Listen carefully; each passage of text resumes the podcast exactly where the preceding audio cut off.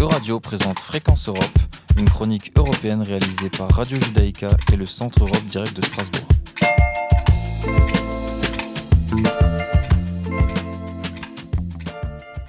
Chaque année en septembre, la session plénière du Parlement européen à Strasbourg est marquée par ce que l'on présente comme l'événement politique et démocratique de la rentrée, dénommé dans le jargon européen sauteux.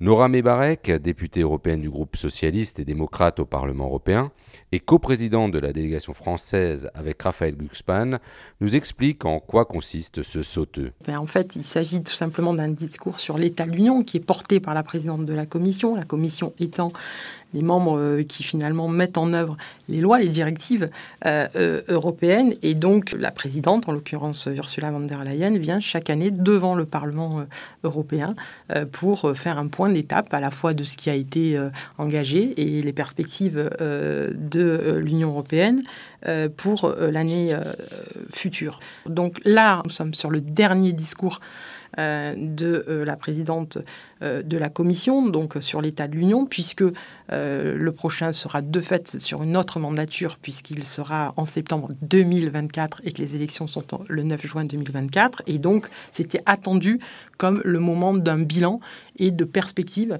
euh, de l'Union européenne et des politiques finalement européennes menées par l'Union. Pourtant, Nora Meabaret constate que cet événement, comme souvent pour les thématiques européennes, intéresse peu la presse, notamment française. Ce qui se passe finalement finalement euh, en Europe. Euh, ça n'a jamais été euh, dans la ligne éditrice des, médias français. ça commence un peu à le devenir quand on arrive vers l'année des élections.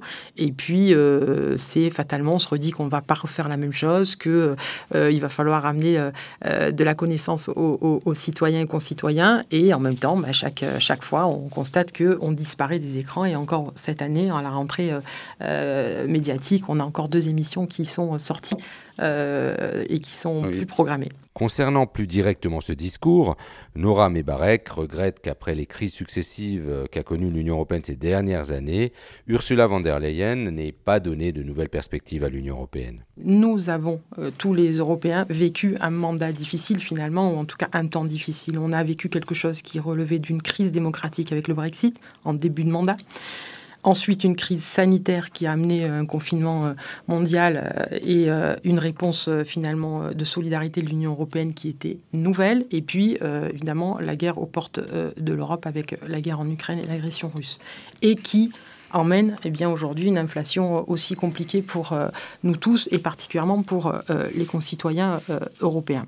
Donc on attendait évidemment une perspective en se disant comment l'Union européenne maintenant va réarmer sa souveraineté industrielle, va réarmer sa souveraineté sur la santé pour ne pas revivre le non les non-masques, la non-production de médicaments, comment l'Union européenne va avoir des marqueurs de politique européenne de protection, notamment sur le prix de l'énergie, sur le prix de euh, des aliments. Bon.